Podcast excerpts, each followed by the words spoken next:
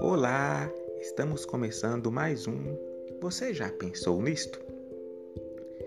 O medo e a preocupação nos roubam sentimentos essenciais para o nosso bem-estar, por exemplo, a, alegria, a gratidão.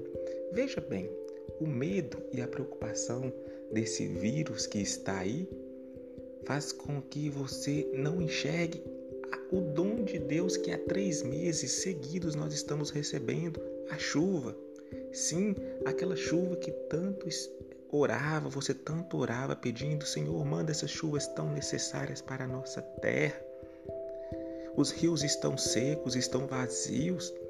E há três meses, desde fevereiro, março, abril, a chuva não para de cair.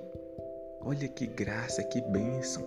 E você não consegue ter esse sentimento de gratidão por causa do medo que te rouba esses sentimentos. E o sentimento de gratidão faz com que o que eu tenho hoje, não o que eu tive no passado, o que eu voltei no futuro, mas o que eu tenho hoje, se torna suficiente para o meu bem-estar, para o meu viver.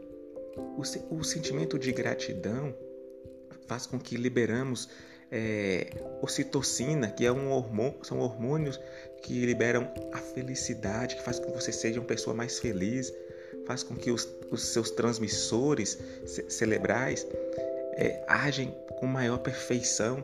Você consegue pensar, faz com que você tenha sentimentos prazerosos que evitam a depressão, a tristeza, a ansiedade.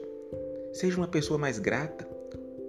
Tire, de, faça, faça com que o, o medo não seja o foco, o predominante na tua vida hoje. Aprenda a ser grato. Você já pensou nisto?